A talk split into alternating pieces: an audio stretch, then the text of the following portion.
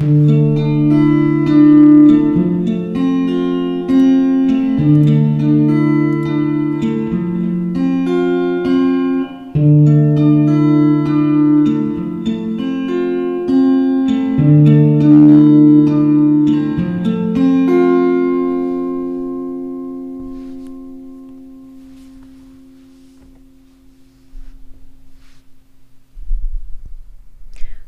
Chicos, ¿cómo están? El día de hoy les vamos a comentar sobre algunas tecnologías que vimos en Star Trek y que a lo mejor podrían convertirse en realidad si es que ya no lo han hecho. Antes quería comentarles que Ileana Historias tiene su Patreon. Eh, es tan poco como un dólar al mes, no hay compromiso, ustedes se retiran cuando gusten. Otra ventaja es que los videos salen dos semanas antes que en YouTube y sin propagandas. Dicho esto, aquí les presento la lista de mis Patreons. Muchísimas gracias a ellos y debido a ellos es que estamos, ellos son los que, eh, los que ayudan a que yo pueda sacar estos videos. Ahora sí, vamos con el artículo. Ah, ¿Qué pasa con Star Trek? ¿Qué pasa no solamente con Star Trek, con otros programas? Ya lo vamos a ver. Cuando el icónico programa de televisión de ciencia ficción Star Trek se estrenó en 1966, la humanidad aún no había caminado sobre la luna y cosas como los teléfonos celulares, la internet, aún estaban a décadas de llegar a ser más o menos omnipresentes. Por lo menos esa es la historia que nos contaron. Aún así, el revolucionario programa que evolucionó en numerosas películas, series de televisión y sin mencionar un super culto completo de fanáticos dedicados, también contó con una variedad de armas, naves y dispositivos futuristas para acompañar los innumerables mundos habitables explorados por la nave estelar USS o USS Enterprise y su intrépida tripulación. Esto incluyó cosas como torpedos de fotones, replicadores de comida, sistemas de propulsión, pistolas láser con las que se puede medir la intensidad del rayo, detectores de señales de vida, rayos transportadores, teletransportadores e incluso un traductor universal, lo que se sumó al aspecto futurista y visionario de todo el universo de Star Trek. En las casi seis décadas transcurridas desde entonces, una serie de avances científicos del mundo real han acercado varios de esos dispositivos y tecnologías a la realidad, mientras que otros como los teléfonos celulares y las interfaces de computadora parlante ya forman parte de nuestro universo cotidiano del siglo XXI. Entonces vamos a analizar, a analizar algunos de estos el día de hoy. Acá les presento una fotito. Lo primero que tenemos son los traductores universales. En las diversas películas y series de televisión de Star Trek, el traductor universal se convirtió en un dispositivo que podía traducir todos los idiomas conocidos y escuchar, analizar y traducir otros nuevos, a menudo en cuestión de segundos. El escritor de ciencia ficción Murray Leinster propuso por primera vez este dispositivo en su historia de 1945, First Contact o Primer Contacto, que casualmente es un episodio de televisión y de película de Star Trek The Next Generation, la siguiente generación, una novela corta que le valió a Leinster el premio Hugo 50 años después. En el 2021, empresas como Google ya están a la vanguardia de la traducción de idiomas con nuevas herramientas como las redes neuronales de inteligencia artificial que aparentemente salen a diario. Aún así, la mayoría de las actuales herramientas utilizan el inglés como un idioma puente para realizar la traducción, entre otros lo que en teoría limita su capacidad para aprender un idioma completamente nuevo desde cero. Afortunadamente, para nuestros intrépidos exploradores del siglo XXIII, se ha dado más de un paso prometedor en esa dirección, incluido Facebook, que eliminó recientemente el intermediario en inglés de su inteligencia artificial de traducción y en su lugar intentó construir puentes directos entre idiomas. El trabajo no está hecho aún, pero según la empresa se están acercando. Durante años los investigadores de inteligencia artificial han estado trabajando para construir un único modelo universal que pueda comprender todos los idiomas a través de diferentes tareas, dice Facebook. Un modelo único que admita todos los idiomas, dialectos y modalidades nos ayudará a servir mejor a más personas a mantener las traducciones actualizadas y a crear nuevas experiencias para miles de millones de personas por igual. Este trabajo nos acerca a este objetivo, así nos dijo. Ahora vamos con lo que muchos de ustedes, si, nos han estado siguiendo desde hace tiempo, tanto Ileana Historias como Divulgación Total, saben que es mi favorito, que es el replicador de alimentos. Aunque no es el dicho más famoso del capitán Jean-Luc Picard, té Earl Grey caliente, todavía nos recuerda la genialidad absoluta de los replicadores de alimentos de esta última serie. De hecho, aparte de las bromas ocasionales sobre el ingenioso dispositivo que no logra duplicar a la perfección ciertas recetas, la simple idea de que la comida esté lista en cuestión de minutos ha fascinado a la cultura estadounidense desde que la comida congelada se encontró por primera vez con el horno microondas. Aunque acá debemos recalcar que dicen que el horno microondas no es muy bueno y la comida recalentada tampoco. No sé qué tan bueno sea a largo plazo el replicador de comida, pero en fin.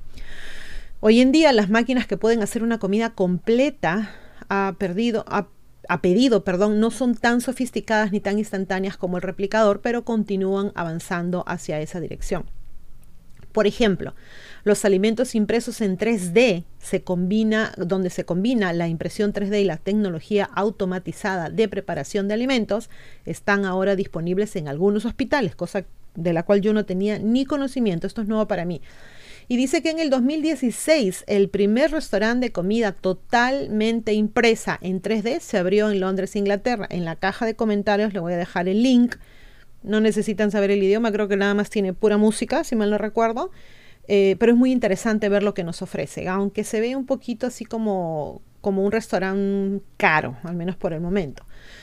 Según el sitio web de estadísticas Statista, es probable que los productos y servicios de impresión 3D totalicen más de 40 mil millones de dólares para el 2024.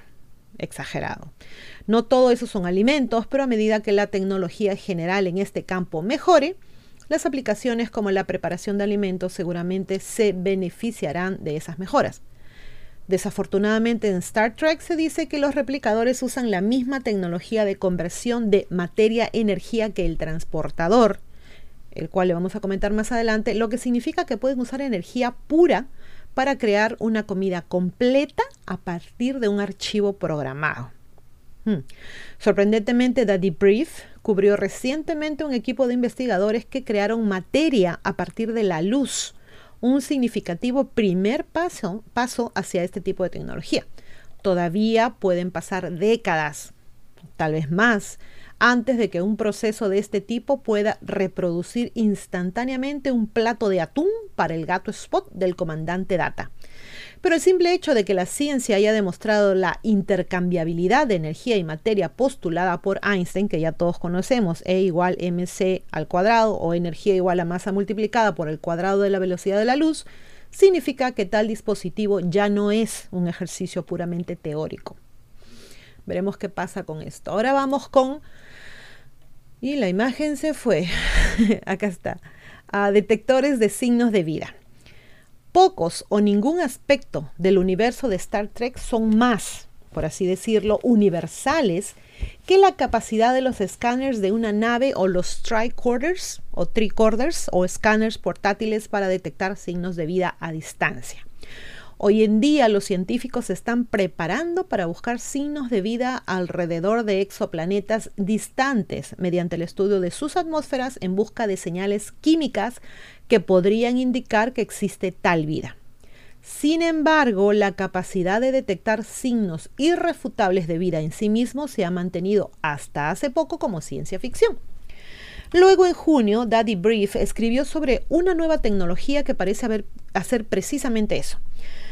Un equipo de investigación compuesto por científicos de la Universidad Bern en el Centro Nacional de Competencia en Investigación NCCR Planet S pudo identificar con éxito ah, propiedades moleculares clave de organismos vivos, utilizando equipos sensibles a bordo de un helicóptero que volaba a varios kilómetros sobre la Tierra, según cuenta la historia.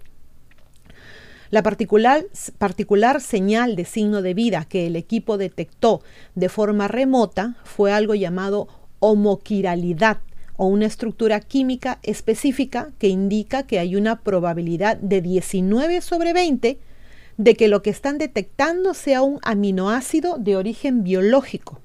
El azúcar es el único otro aminoácido conocido que contiene esa estructura. Significativamente, la detección de signos de vida del equipo también fue realizada por un helicóptero a 2 kilómetros sobre la Tierra mientras viajaba a 70 kilómetros por hora, lo que significa que se hizo desde una distancia medible y a una significativa velocidad. Puede que esto no represente los cientos o incluso miles de kilómetros que la nave espacial Enterprise escanea a menudo cuando se encuentra en la órbita de un planeta, pero el Enterprise también suele estar estacionado cuando realiza tales escaneos.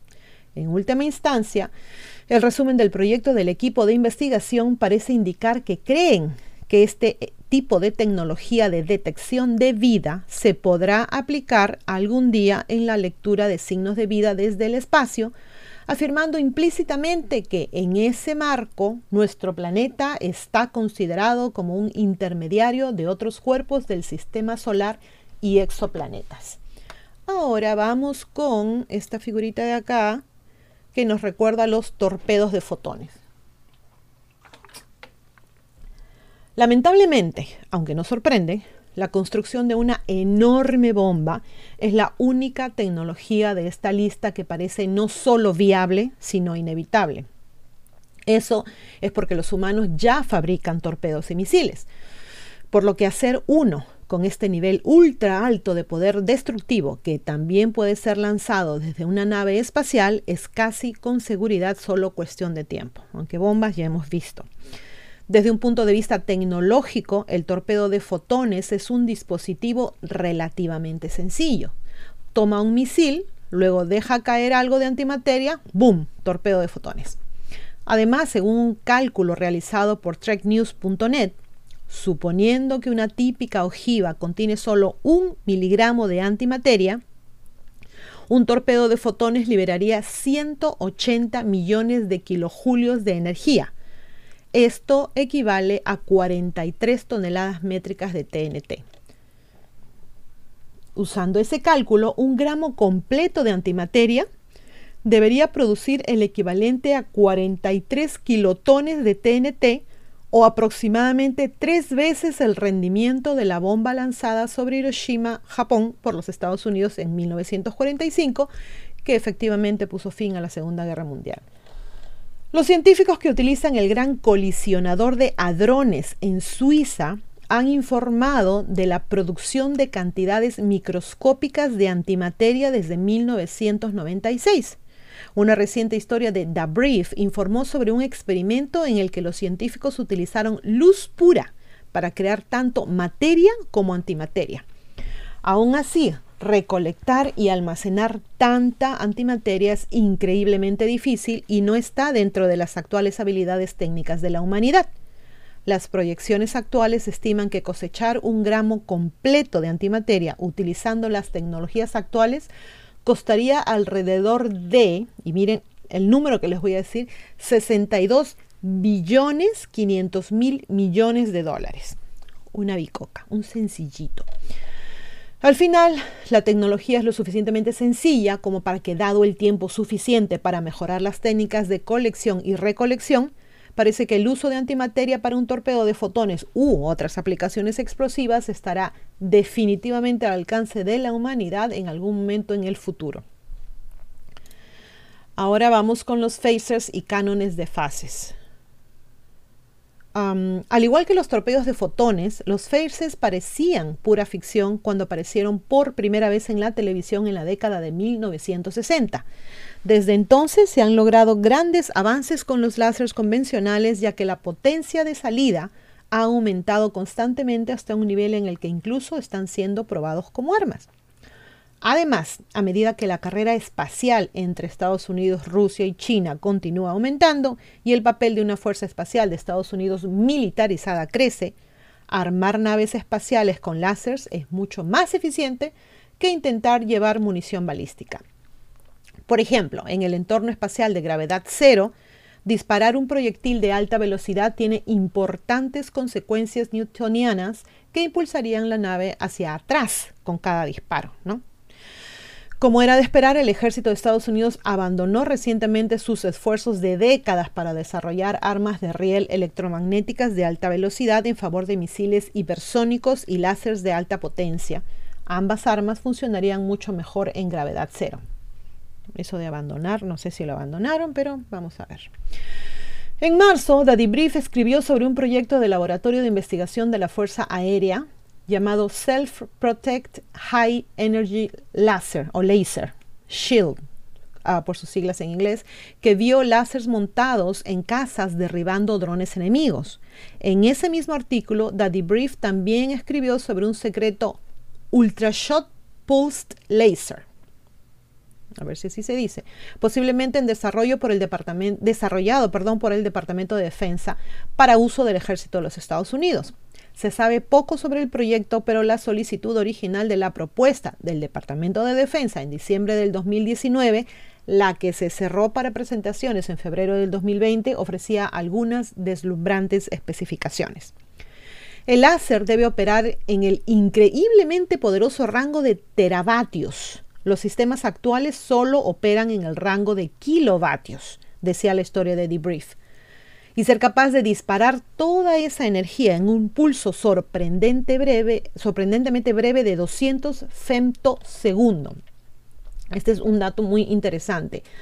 A modo de comparación, un teravatio equivale a un billón con B grande de vatios, a diferencia de un kilovatio que es comparativamente insignificante a mil vatios.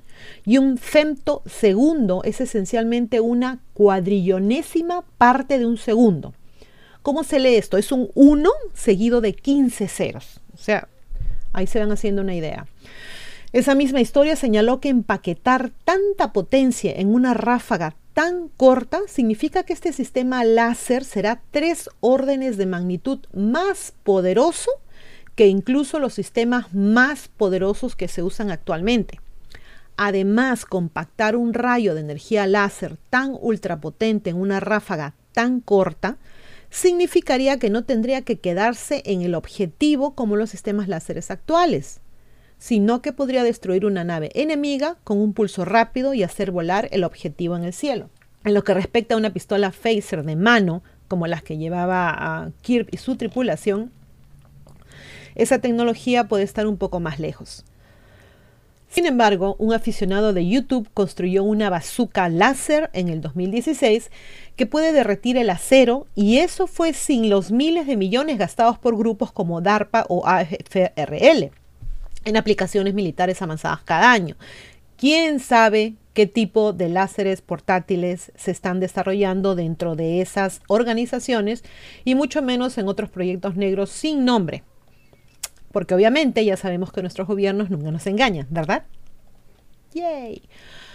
Ok, ahora vamos con el rayo remolcador. ¿Recuerdan ese de Star Trek? Nada molesta más a los Klingon, a los Remulanos y a otras especies espaciales del universo de Star Trek que acercarse con éxito a su presa en su nave super nueva, brillante, ave de presa, ave de guerra u otra amenazante nave espacial, solo para que su cobarde enemigo se dé vuelta y huya.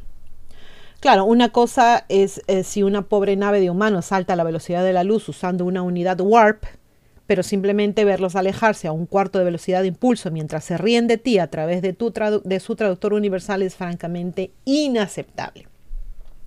Afortunadamente en el universo Star Trek, el aturdido perseguidor solo necesita activar un rayo remolcador para atrapar la nave espacial de su enemigo en medio de la retirada antes de que pueda huir. Sin embargo, en la Tierra del siglo XXI, donde las peleas entre diferentes superpotencias humanas en el espacio parecen cada vez más probables, si no inevitables, alcanzar con un rayo mágico y detener la retirada de un enemigo sigue siendo ciencia ficción. Sin embargo, se están logrando algunos avances. En diciembre del 2020, The Debrief informó sobre los esfuerzos para utilizar un rayo remolcador basado en lasers o en láser para controlar y dirigir los rayos. Sin embargo, ese método solo funciona para la iluminación, no para las naves espaciales, por lo que aparte de compartir el nombre de rayo remolcador, probablemente sería de poca ayuda en las batallas espaciales. En agosto del 2021, Daddy Brief informó sobre un método desarrollado por científicos actuales para capturar objetos con ondas de ultrasonido. El comunicado de prensa para ese logro incluso se refirió al dispositivo como un rayo remolcador por su capacidad para agarrar una bola de espuma de poliestireno del aire y atraerla. Aún así, tal dispositivo probablemente no tendría ningún efecto en el vacío del espacio donde prácticamente no existe un medio para transmitir ondas sonoras. Hay que considerar que no puedes escucharte gritar en el espacio. Sorprendentemente, un rayo remolcador de la vida real, honestamente, no ha sido desarrollado por humanos, sino que ha estado en uso desde el 2010. Wow. Todo eso se debe a un gran avance logrado ese año por Sang-Hyuk Lee, investigador del Departamento de Biología Molecular y Celular de la Universidad Rutgers y del Instituto de Biología Cuantitativa, también por Yohai Reutemann del Departamento de Física de la Universidad de California en Berkeley y por David G. Grier del Departamento de Física y Centro de Investigación de Materias Blandas de la Universidad de Nueva York. A diferencia de otros haces de luz colimados, explica el artículo de investigación que detalla los asombrosos resultados del grupo, los haces de solenoide y adecuadamente diseñados tienen la notable propiedad de poder ejercer fuerzas sobre objetos iluminados que se dirigen en sentido opuesto a la dirección de propagación de la luz. El doctor Christopher S. Baird, profesor de física de la Universidad West Texas AM, aclaró el mecanismo detrás de este rayo remolcador desarrollado en laboratorio en una publicación de un blog del 2013 sobre el tema que señaló que dicho rayo era viable en física si logras crear una situación en la que al golpear el objeto la luz gana impulso en lugar de perderlo. En ese caso, dijo Bert, la ley de conservación del impulso nos dice que el objeto perderá impulso en la dirección de avance, incluso hasta el punto de retroceder hacia la fuente de luz. En esa misma publicación, perdón, Bert señala que el método del 2010, que ya estaba en aplicación en ese momento, funcionaba debido a la forma helicoidal única del rayo remolcador, lo que le permite atraer los objetos a través del espacio abierto hacia él. Y luego dijo, puedes pensar que un rayo de luz en forma de espiral como tornillo que tuerce el objeto hacia arriba del rayo. En el caso de los investigadores detrás del estudio del 2010, pudieron usar este proceso para atraer bolas de vidrio muy pequeñas hacia ellos en un entorno de laboratorio. Desafortunadamente, Ver también señala que un láser lo suficientemente fuerte como para hacer un real rayo remolcador que atrape naves probablemente contenga tanta energía que seguramente dañaría o incluso destruiría el objetivo en lugar de atraerlo. Ese tipo de resultado puede estar bien para los Klingon, pero para la mayoría de las otras especies del universo Star Trek o el nuestro, usar un rayo remolcador para llevar una nave a un lugar seguro o simplemente remolcarlo a casa requiere no destruir el objeto que uno espera capturar. Dicho de otra manera, hay al menos rutas teóricas hacia un rayo remolcador al estilo Star Trek el día de hoy, y ya existen versiones mucho más pequeñas. Incluso Bert cerró su publicación con una nota más esperanzadora afirmando que aunque el daño al objeto por los láseres del rayo remolcador de alta potencia puede ser un problema real, la investigación está en curso.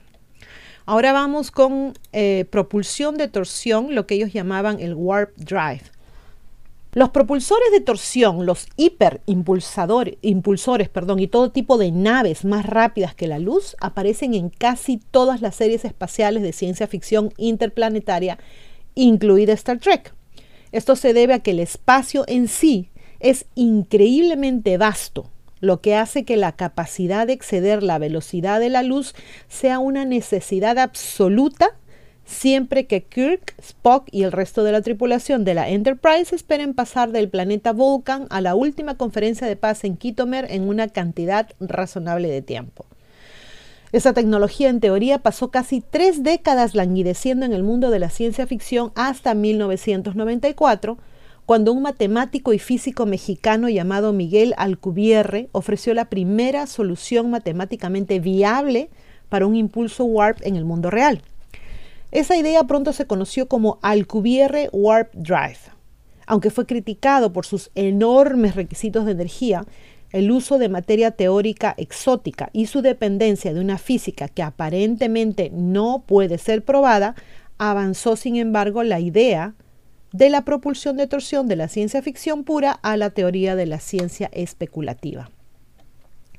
Desde entonces la teoría de Alcubierre ha evolucionado repetidamente, debido en gran parte al trabajo del ex científico de la Administración Nacional de Aeronáutica y del Espacio, NASA, Harold G. Sonny White, uno de los fundadores de Limitless Space o Espacio sin Límites, donde continúa realizando el mismo trabajo. Presentado en el 2011, el refinamiento del Dr. White, que se conoció como el Alcubierre White Warp Drive, redujo significativamente la cantidad de materia exótica que requería la teoría original, acercándola al menos un paso de gigante a convertirse en viable. En la década posterior, varios nuevos jugadores se han unido a los esfuerzos para diseñar una propulsión de torsión en el mundo real y muchos, al menos en parte, se basan en el diseño de Alcubierre White.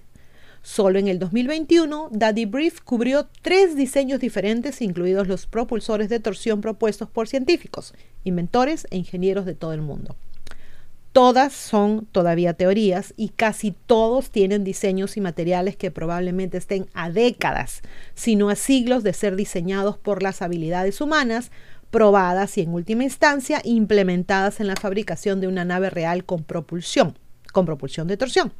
Aún así, el reciente relativo aumento de interés, así como un flujo aparentemente constante de conceptos nuevos y matemáticamente viables, ofrece alguna esperanza de que tal torsión pueda algún día permitir que se lleve a cabo la conferencia de paz original de Kitomer. En agosto del 2021, Daddy Brief se enteró de otros dos conceptos asombrosos de propulsión de torsión que estaban desarrollando los científicos convencionales. Además, uno de los abanderados en ese campo acaba de decirle a Daddy Brief que su equipo creó muy recientemente una pequeña aunque 100% real, burbuja de torsión en su laboratorio.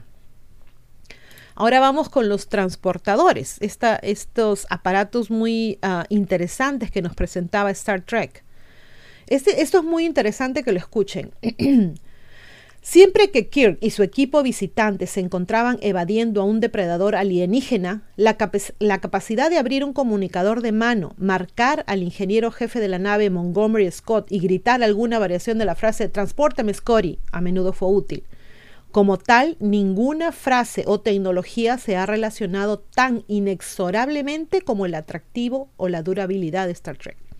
Lamentablemente, de todos los dispositivos puestos a disposición de los habitantes del universo Star Trek por su visionario creador Gene Roddenberry, el que prácticamente no ha progresado en los 55 años transcurridos es precisamente el transportador. Algunos esperanzados fanáticos pueden apuntar a la teletransportación cuántica o a la capacidad de aprovechar entrelazamiento cuántico, lo que Einstein denominó acción espeluznante a distancia, para transmitir información a largas distancias de forma instantánea como una señal esperanzadora de un transportador humano podría algún día ser posible. Desafortunadamente estarían equivocados. Como señala una publicación de julio del 2020 en el sitio web de la National Science Foundation, la teletransportación cuántica puede de hecho ser un fenómeno real. Hmm. Pero no de la manera que normalmente se muestra en la televisión. En el mundo cuántico, la teletransportación implica el transporte de información en lugar del transporte de materia. En Star Trek, el transportador está diseñado para escanear rápidamente todo el cuerpo de una persona, descomponerlo, transportar a esa persona desmaterializada a un lugar distante y luego esencialmente reconstruir una versión de esa misma persona a partir de la última documentación de los mismos. Acá viene la parte interesante. O sea, se dan cuenta, lo que están haciendo básicamente es desmaterializarla moverla y reconstruirla. Dejando de lado el hecho de que la persona que aparece en el otro extremo casi seguramente no sería la misma persona que fue escaneada, sino un clon que simplemente cree que es la persona original, ya que tiene todos sus recuerdos, un problema resaltado en un episodio de Star Trek La siguiente generación llamado Second Chances o segundas oportunidades, donde un mal funcionamiento del transportador hizo que un clon del comandante William Riker se quedara en un planeta mientras el real Riker continuaba con su vida, el proceso de escaneo solo viola las leyes conocidas de la física. Eso es porque a menos que el escaneo de cada átomo en el cuerpo humano pueda tener lugar instantáneamente, algo que también es imposible según la comprensión actual de la física de la humanidad, el principio de incertidumbre de Heisenberg, postulado por el físico teórico alemán ganador del premio Nobel Werner Heisenberg, que dice que no se puede medir el impulso o la posición de un objeto sin afectar al otro, entra en acción. Esencialmente, este principio significa que un escaneo teórico del transportador no recopilaría la información exacta del objeto real escaneado con total precisión, ya que todas las moléculas están en constante movimiento. Eso es algo que todos sabemos, ¿verdad? Como resultado, la copia no coincidiría con el original. Además, cada copia posterior, esto es muy interesante, debido al uso del transportador, alejaría lentamente al clon resultante de la persona original inicialmente escaneada. Estamos hablando de la copia, de la copia, de la copia, de la copia e infinito tantas veces como, cómo se escanea esa persona, cómo se transporte por este medio. Es un, es un, es, es un dato súper curioso, por decirlo menos, como dice Fer. Entonces, chicos, ¿qué piensan ustedes? ¿Creen que algunas de esas tecnologías podrían llegar a suceder en el futuro? Una de las cosas que hemos aprendido, y creo que ustedes también, es que nos muestran las cosas no solo uh, las que van a existir, sino también las que ya existen y lo hacen de una manera inocente mediante películas, mediante series y, demás, ¿no? Entonces, si consideramos que esta serie empezó en los 60, en los años 60, cabría preguntarnos cuántas de estas tecnologías ya existían en ese entonces. Aunque, como Fer me recordó el otro día cuando le comenté sobre este video, ya en los 50, si es que ustedes han seguido divulgación total, lo han escuchado, y según contaba William Tompkins, ya existían, por ejemplo, naves súper avanzadas. Y como muchos de ustedes ya saben, esos videos, como ya se los dije, los pueden encontrar en divulgación total. Bueno, esto es todo por el día de hoy. Acá les estoy dejando mis ah, ah, redes sociales, también la página web de divulgación total. Una, un comentario, una pregunta en todo caso que uh, les quería hacer es que me informen sobre lo que a ustedes les interesaría que yo cuente en el canal. Ah, más historias de, de, supervisión, de mejoras, eh, más historias propiamente historia de la humanidad, este tipo de, cosas, tecnologías y demás. Sería interesante que me, que me, digan qué es lo que les llama la atención a ustedes para ver si trabajamos un poquito más en eso. Y bueno, acá nos despedimos, como siempre, se me portan bien, se cuidan muchísimo y a pensar bonito. Chau. Thank you.